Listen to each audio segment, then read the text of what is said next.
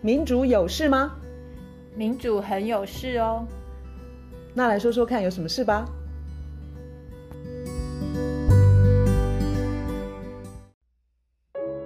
我们昨天十一月十八号在台北参加了一场声援巴勒斯坦的游行。我们今天继续要谈以色列、巴勒斯坦。正在发生的事情。那因为昨天那场游行，我们两个人都参加，而且我觉得，我现在讲说最冲击最大，嗯，就感觉感受最深的，就游行开始的时候，主办单位他们有小张的那个，就是要喊什么口号，小张的纸，我就懒得拿，因为我想说，反正喊口号就跟着喊就好，我就没有拿那张纸。然后就要要游游行要开始的时候，我我在前面拿布条，然后身边都是小朋友，来了很多小朋友，然后他们开始喊口号，他们喊一些什么停止种族呃停止屠杀什么这些，然后突然有一句是让孩子长大，然后我觉得好像突然有点嗯、呃、有点被。袭击的感觉，就就突然喊了这句，其实就是很催泪啦。你就直接说，我想就是很催泪啦，很催泪。然后周围都是孩子，然后我就在想说，其实这次发生在加萨的战争，呃，种族清洗，因为有很多小孩子受难，然后死亡数字非常惊人。对，我有个数字，过去六周以来，在加萨遇害的小孩子的人数已经五千人了，然后还有一些。因为被压在那个倒下来的房子啊，呃，瓦砾下面，所以还没有正式被计算。根据联合国的数字哦，已经比全世界去年发生战乱地区加总起来的小孩子的死亡的数目两千九百八十五人，你看超出很多了，搞不好两倍了都。最主要就是说，这些无辜的孩子根本来不及长大，然后这个画面传送到全世界。其实以色列现在在巴勒斯坦的密集的轰炸，已经引来很多的谴责。然后跟压力，对啊，我觉得很可恶的是，当我们喊“让孩子长大”这句口号的时候，因为我们是对着 AI 提提喊，我觉得你隐隐可以觉得说，美国对你这个说法好像恕难苟同诶，就是我们要求让孩子长大，美国好像是在说 no no no，因为他们就在继续提供武器，然后继续支持以色列，然后当联合国要呃要表决的时候，嗯、他们还弃权。你最近有没有听到？有一个新的英文的缩写叫做 WCNSF，它是 Wounded Child No Surviving Family，就是现在加上那边很多小孩子是很多是重伤，然后全整个家没有没有任何其他人活下来。我看你看一段影片，是一个小女孩，她的左腿也没了，而且是从大腿哦那边，左腿也没了，右腿也没了，然后她她爸跟妈都没了，一个很小的小女孩。所以这样的小孩，这样的孤儿，真的不知道要怎么办。我的确有看到是医院的那叫什么，就是太平间哦，停尸间。对，对他们说，那个送过来的小孩子很多就是身体就是支离破碎，然后医院呃收治的很多小孩子其实是单独过来的，所以不知道他们的姓名，他们是哪一家的孩子。而且，其实就算是停尸间，也没有办法冷冻尸体。他们的尸体就是直直接在外面就在分解。所以，像那个前几天不是炸那个西法医院，西法医院的医护人员，他们没有没有东西可以拿来救人，就他们是在做挖坟墓的事情。他们就是挖那种算是万人冢那一类，就挖一个大坑，然后赶快把尸体埋进去，因为太太多卫生的问题。我我们现在好像讲话越讲越无力，好像不应该这样子。其实讲到看到这样的事实，其实是心情是悲愤，所以除了悲伤，其实是有愤怒。我注意到那个以色列 IDF 是他的军队的的简称嘛，嗯，他十一月十号哦，他们自己的新闻稿就宣布说，他攻击的目标在加萨已经有超过一万五千个攻击的目标。这个非常可怕，就是说他他这样子回击，十月七号他自己发生在他自己国土上面受侵袭，就是他有一千多国民丧命，当然我们也为他感到非常的难过。然后他从十月七号开始以来，到现在是六周嘛，嗯，他对于加萨的密集的轰炸，还有就是后后来地面部队也进去，这么强强大的这个攻击的力道，已经是二十一世纪以来最密集的攻击行动之一。我我我觉得这个这个不不符比例原则的的打杀，其实没有人理解，明显的战争罪。是啊，是的，是的，我有注意到，就是联合国人权事务高级专员公署哇，反正反正就是联合国其实也是看不下去，他十一月八号就是这个月，他有他提到具体的事例哦，就是以色列集体惩罚巴勒斯坦平民，嗯，以及非法强迫平民撤离的这些行为，其实都相当于战争罪。对，我也有看到，因为其实连联联合国的呃那些救援的人在内，已经被他们杀了一百多个了，所以联合国也也相当生气。然后我觉得上个礼拜一点点稍微可以说好消息的事情是，美国已经有一个律师团，他们在代表巴勒斯坦人，他们控告了美国的三个人：拜登总统、布林肯国务卿跟奥斯汀国防部长。他们这三个人被告上法院，因为这些律师团他们用的呃用的理由是，他说美国有权利阻止，但是却不阻止种族种族灭绝、种族屠杀。其实美国也有义务，根据日内瓦公约，根据国际法，美国也有义务去阻止这样子的种族屠杀。结果美国非但不去阻止，反而提供武器，提供。金钱其实这等于是教唆杀人，我觉得这这对不对？我们在一般的情况，这个就是呃教唆杀人。然后联合国要表决要停火，美国还起先是会去投反对票，然后现在是弃权票。然后我已经不止一次看到国际法或是人权法的专家说，这一次的这种种族灭绝跟以前的情况不太一样，是以前你要去证明。有的时候还要去想说，那个去去杀了别人的人，他的意图到底是因为他很害怕在保护自己，还是怎么样？你要去决定那个意图，然后有时候国际法庭会有一点点困难，要去证明那个东西。这一次完全不是，就是这一次，包括你刚刚讲的事情，以色列他们多次官方自己说出来的话，包括你刚刚说来说说了，还轰炸一一万多个目标等等等，以色列自己嘴巴说出来的话，他们的官员、他们的总理说出来的话。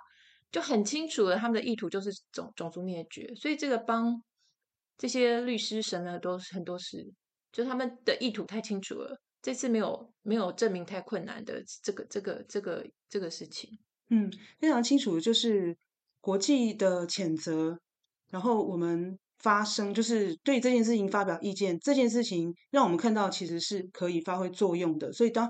我昨天去参加游行的时候，我本来预期没有很多人，嗯，首先很冷，然后再来就是说没有很多的，没有看到很多的宣传，嗯，那我是因为透过你参加了团体，然后我注意到说他们曾经举办过讲巴勒斯坦的座谈会嘛，嗯，然后我就觉得说我我因为我我非常希望可以表达我声援巴勒斯坦的的这个心意，所以我去我，然后我意料之外的看到就是就是那个人数。我也相当多，我也是。然后我注意到说，台北清真寺也有发起，就是有有不少的穆斯林参加。我看到他们举的标语就是说，不必是穆斯林也可以，也也会对巴勒斯坦人就伸出援手。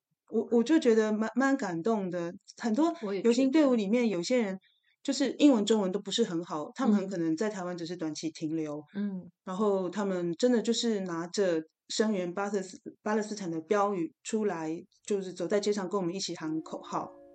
对啊，我觉得现在的情况真的是惨到，而且让人悲愤，就气愤的程度是上个礼拜以色列他们在加萨的南南边的呃城镇，稍微讲一下为什么北边南边的意义。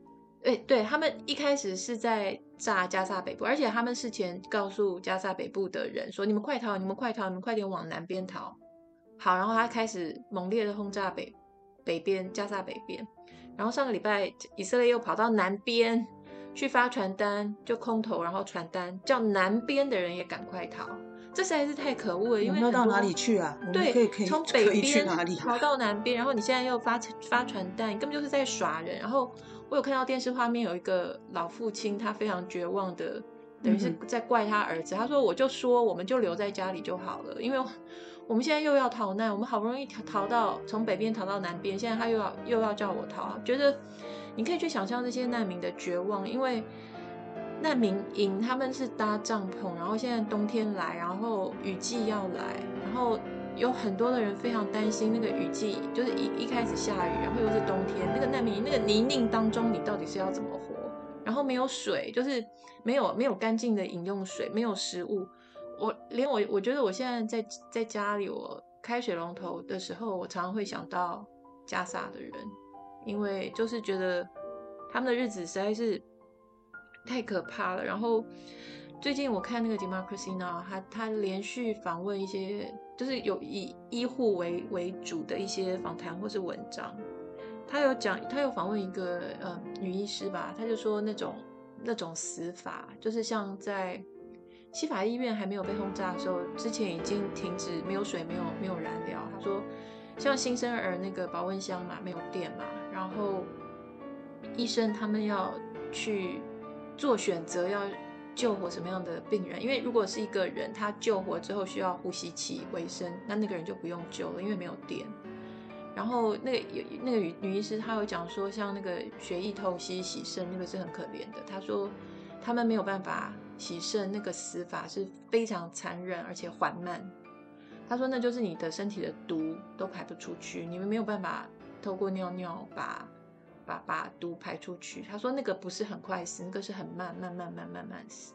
你没有呼吸器，可能是几分钟就死了。可是你如果没有办法洗身，你是慢慢的痛苦而死。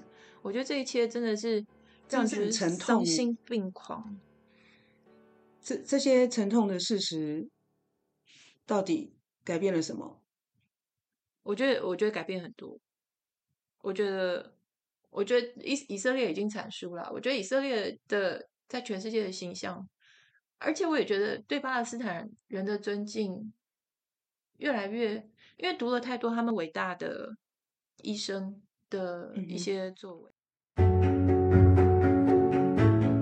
嗨，如果你认同在这个节目可以听到很多资讯和知识，欢迎订阅追踪，直接给我们五星评论和留言。谢谢你支持多元观点。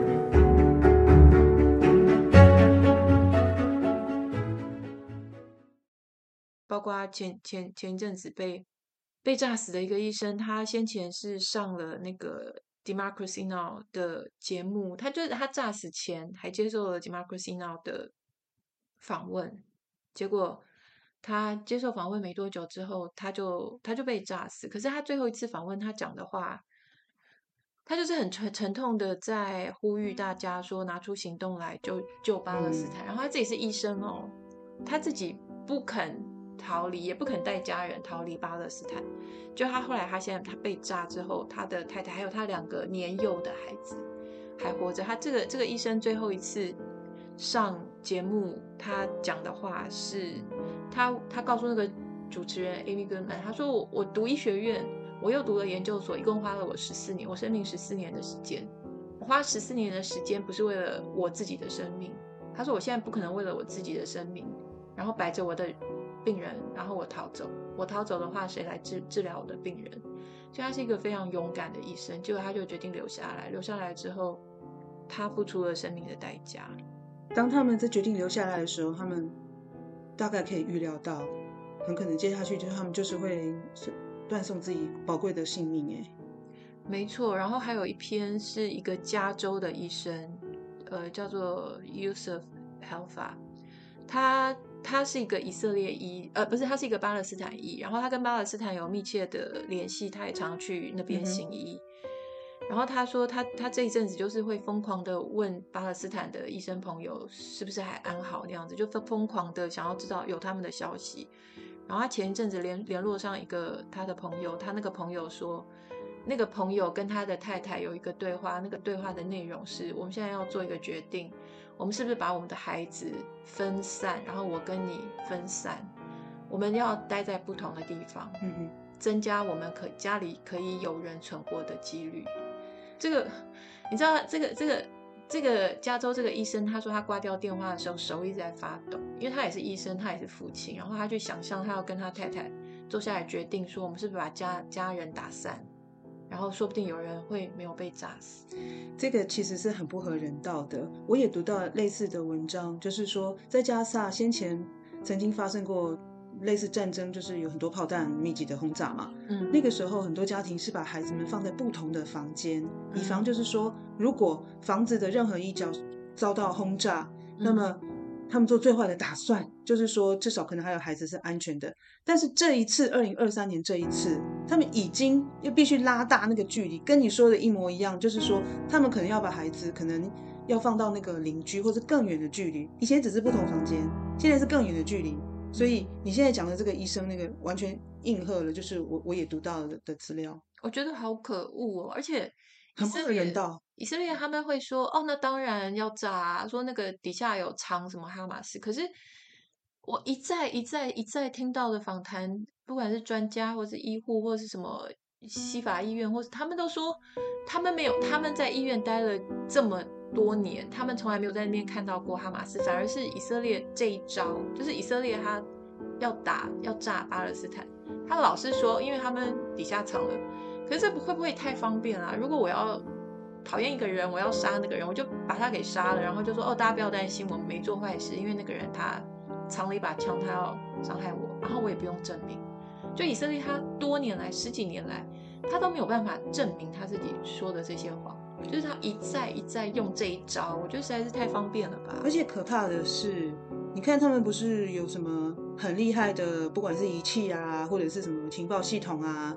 然后精良的军队啊，武器啊，他的这些策略有救到任何一名人质吗？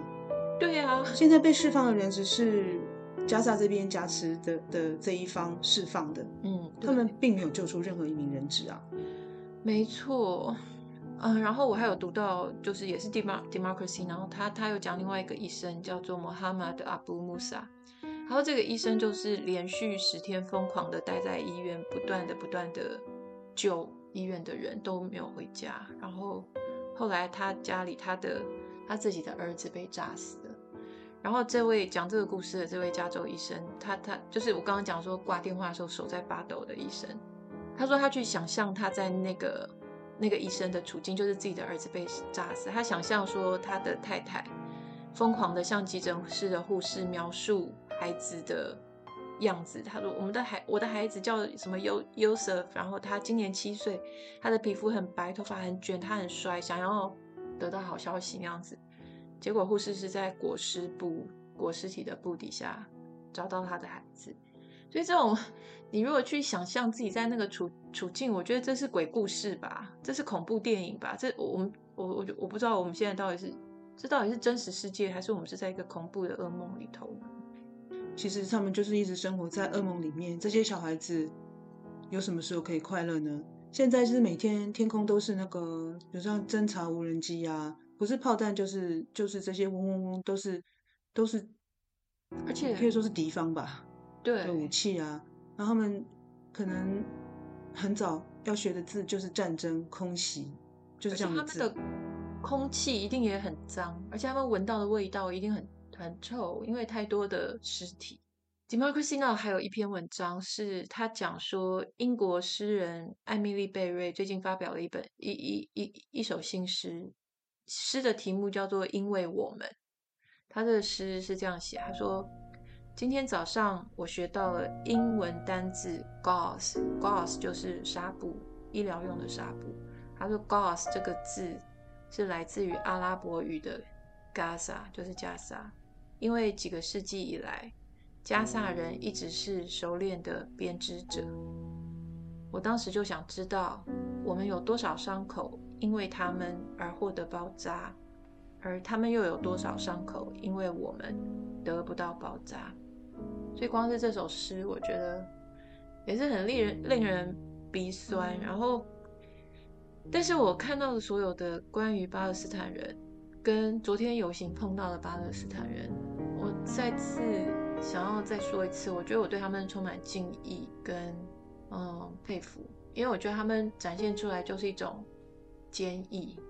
我知道美国、西方、以色列不断不断想要把他们抹成，就是全都是恐怖分子，但是我没有办法感受到这件事情。我昨天看到的是，还有我在在网络独立媒体看到的是，这一群人是值得人尊敬的，非常坚毅的，然后善良，彼此关心。我看看那些巴勒斯坦的医生，一个又一个又一个，让你感受到什么是人性，人性的光辉。巴勒斯坦这些医护是那么的了不起。反观美国、以色列，唉。我们最近其实一直一一直也在批评以色列的政策，然后呢，我一度以为就是说，哎，现在是不是因为那个极右政府，然后他们把所有这种很紧缩，就是对于对于巴勒斯坦人很紧缩的政策又更加的严厉。后来我发现，其实数十年来，他们不管是什么政府，其实他们的国家的政策，他们就是扩大他们自己的屯垦屯垦区嘛，因为其实他们就是继续欢迎全世界想要回去的。以色列人能有一个就是合适的居住的地方啊，嗯，那他们需要的土，他们去需要的土地只会越来越多，越越大，嗯，那去哪里拿呢？就是去巴勒斯坦人在的地方。好，然后呢，他不能够强迫人家迁移嘛，反正这个会遭到那个国际的谴责跟批评，而且这个就是等同于战争罪。那么他们就是用想尽办法就把他们哎，就是挤到。一块地方，像加沙的情况就是这样子。嗯，然后这几天因为我看到那个约旦河西岸，他们有难民营被轰炸，我就想说，那现在到底那边怎么了？我才注意到说，其实我我刚刚说的那个以色列人要把人，要把巴勒斯坦人这样子集中在某些很小的地方，我让你生活不舒服，嗯，我让你不痛快。对，哎，水跟电都在控制在我的手中。我让你自己觉得很不痛快，然后你自己要不要离开？天哪，那个约旦河西岸的情况其实正在加萨化哎。然后我本来也不是很清楚，因为你看，像加加萨是一块整块的地方嘛，嗯、他们被挤到那边去。刚刚你有提到说南边从北边逃到南边，嗯、南边又接到那个以色列军方的传单，说哎、欸，走走啊，好像就是说叫他们往西边海边走。我要提醒的是说，他们不能够经过南边去埃及。埃及不不让，嗯，埃及不让那个呃巴勒斯坦人进去。首先可能会有照顾难民的问题，然后再来他们也不愿意，就是如果有武装嗯团体分子，就是夹杂在里面。嗯，无论如何，埃及的政府就是就是不愿意就对了。嗯，加沙还是一块，那个约旦河西岸不是哎、欸，我看到散成 对，就是很零碎。我看那个比喻很有趣，就是说像那个瑞士的鲁洛。然后那个洞洞洞就是那个巴勒斯坦人集结的社区，然后整个那个旁边一大块其实是以色列人想尽办法要进去的屯垦区。屯对，好哦，那你说他们这些屯垦者，好了，屯怎么垦民吗？啊、就是这些人，就是他们去屯屯垦的人，哈、嗯，哎，他们有的是有武器，他们是武装，就是武器武器至于是。有是不是来自军方，那是另外一回事。可是他是整个整个那个以色列的法律系统，其实是支持这样的事情。对，他们就直接可以欺负，然后用武器在巴勒斯坦人身上，都没有什么后果。我是觉得非常非常可怕，嗯、因为他可以不发给你建造。嗯。然后刚刚提到的像水跟电嘛，因为这些零零碎的小地方，主要还是要由以色列供应。嗯。他就不让你痛快啊。对啊，这哎，真是我觉得以色列真的是把自己变成一个什么样的国家啊？我觉得真是悲哀。当然，这真的是个很蛮苦难的经验。借由这样这次的机会，多知道巴勒斯坦人的处境。对，我嗯，是其实是可以对他们是可以有帮助的。哎，我昨天在游行队伍遇到的一个女孩子，她跟我说，因为因为这次的事情，她对于巴勒斯坦有很多的同情，而且。她不赞成我们的政府就是随便选边站去挺挺以色列。对，他说他第一次写信给总统府，哇，表达他的看法。然后我就觉得非常有意思，就是我们台湾人其实要表达自己的意见，其实还有很多方式啊。对，我觉得真真的是以色列这一点，他这一次真的是输很大。因为我想你碰到那个女孩子，那个那个心情、那个感觉的人一定不止他，台湾一定有很多人。这一次真的是。借借由这次机会看清楚了以色列、美国这个世界，然后巴勒斯坦人就是被掐着脖子已经这么久的时间，那接下去到底有没有可能两边谈一个什么解决的办法。我觉得如果不赶快开始的话，我们都会觉得希望真的越来越微弱，这个对大家都很不好。没错，而且我觉得事实上对以色列也不好。我觉得以色列现在是在一个通往地狱的道路，因为他们把自己变成这个样子。事实上，我有读到一个 Chris Hedges，我们常引用的一个资深独立媒体人，他的观点是。大家都知道以色列，他现在切断那个加萨对外的通讯。他一方面大家都知道说他做这个是叫 cover up，叫不想让大家知道他在加萨的那个人道惨无人道的情况有多严重。可是 Chris Hedges 他有一个观点说，他切断通讯的另外一个理由，我觉得这个很很棒的观点，就是他说事实上以色列的自己的死伤蛮惨重的，他不想让外界知道。这个让我想到说，俄乌战争一开始。就俄乌跟战争一开始，媒体其实他们的那个管控也很严，然后媒体让你看到都是乌克兰在赢，乌克兰在赢，乌克兰好强，然后俄罗斯好烂啊，什么破铜烂铁。可是到最后，就是、这是被控制的资讯，对不对？对对对，到到现在你再也没有办法去继续这样子谎言继续说下去，因为乌克兰已经很明显的在劣势了。我可以想象以色列这次有非常大的压力，因为他们有两百多个人国民。就是被绑做人质，嗯，所以他们其实也面对国内很大的压力。昨天在以色列特拉维夫啊，就有两三万人上街，嗯嗯，就嗯以以那个人质的家属为主嘛，其实也是也是抗议政府没有作为啊。我昨天突然想起我在台北遇到的以色列人啦，嗯，我可以很快跟你提一下那个经验，其实。应该是二零一八年，就是台北国际书展的主题国是以色列，然后我们就邀请了好几个以色列的作家来，然后那时候我因为工作关系有机会，呃，跟其中几名就是以色列的作家有有一些有个访谈，然后我还记得他们给我的印象，其实都是非常的世，我们用世俗这个字，其实就是说跟宗教无关，远离宗教。其中有一个是男同性恋，他是个出柜的男同性恋者。而且他的祖上好像是爷爷吧，好像还是还是那个恢复希伯来文的一个很重要的专家。然后他是呃旅游跟烹饪的的节目的电视节目的主持人。他的就是把那个特拉维夫的生活就是讲得很，你知道吗？就是很轻松，然后跟宗教一点关系都没有。应应该是他吗？是跟我说那个哦，在特拉维夫的街上看到的人。就就像你在纽约街上看到的，就是各式各样的人都有啊。嗯、然后我也知道，就是以色列其实它有海滨城市，就是海法，它其实也是一个很重要的那个观光城市。嗯，有的欧洲人会去那边，你知道没有？有海边，然后有好吃的食物。所以我们有看到那种，诶，以色列一般人的生活，就是也不讲，不是讲宗教，也不是我们可以说蛮自由派，有点比较比较左的。另外是一个。女作家，她是得奖女作家，我觉得他们也是让我看到说，希伯来文并不是一个你知道很大的语言，它全世界好像是九百万人左右使用，但是他们可以为了保护自己的文化，有设立重要的奖项嘛。这个女作家，我见到她的时候，她已经是个得奖的女作家，可是她跟我说，她比较年轻的时候，她曾经做过一件事情，这也让我看到，就是说以色列真的是世俗的那一面。她说她有个专栏哦，就是。他假设他让读者以为他是神，然后他用神的身份去回答读者的问题。你看，这是一种戏谑跟一个转移，他可能是可以转移，就就是你知道吗？人们会觉得来来想要请求神的答案的人，你想想看，是很信神的人或很宗教的人。那另外一边当然是开玩笑，那就不说了。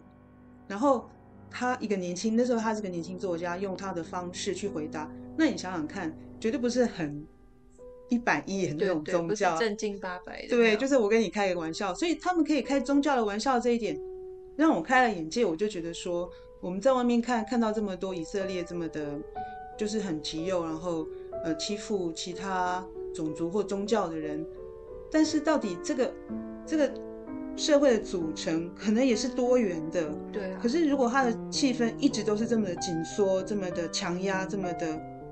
这么极右，会不会导致这些人会想要离开？然后在里面的人可能就越来越保守，或越来越极右，对，越来越欺负那个跟自己不一样的人。对，我觉得这一定是会发生的。我觉得一定是这样。通常就是这些比较极端的，他会用比较极端的方法，然后整个社会会有一种压力，然后就顺着他们吧。我觉得各每个社会都有这样的倾向。这比较令人担心的就是这样子啊。对，就是如果以色列变得越来越极端，那么以色列跟巴勒斯坦要共同和平生活在这块土地上的机会到底是越来越小吗？那个门是要关上了吗？怎么办呢？我我们先不要去急着想解方好了。我觉得停火是眼前当务之急。说的非常的好。然后就是让我们多对这块土地有更多的关心。嗯，我想只要我我们我们先知道事实，嗯哼，然后当我们发表意见的时候，我们就不会随便只是跟着美国走。对，主流媒体太可怕。台湾接下来还会有几场类似的游行。呃，我们没有特别去记下来，但是大家可以上网找，因为有不同的团体都陆陆续续要继续发起声援巴勒斯坦的游行，所以大家就上网去找找看，然后也可以一起尽一份力量，让这个声音传传出去。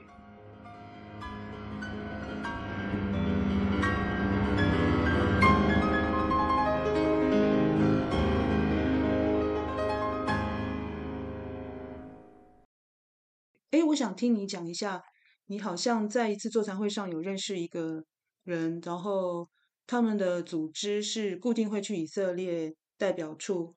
哦，这个是若雪家书。那个大家如果打若雪家书，若就是如果那个若，雪就是下雪的雪。若雪家书这个组织已经很久了，在十十十几年吧。所以他们他们依旧，他们其实，在我们。在大家还没有开始游行之前，他们就已经固定去美国在台协会前面，就是站在那边。哎，你说以色列代表处还是美国在台协会，还是两者？呃，我记得是美国在台协会，Okay. 我不是很确定。但是去这个若雪家书的网站，就是可以找到这方面的资讯。然后他们是对巴勒斯坦、以色列这方面的这一类的事情。非常非常深入，而且是从很早以前就开始有很深入的了解，然后也有行动。大家可以多去声援，多去支援。好，那我们就为这块土地祈福喽。对，为巴勒斯坦祈福，巴勒斯坦的小朋友加油，巴勒斯坦人加油。好，今天先这样子，拜拜，拜拜。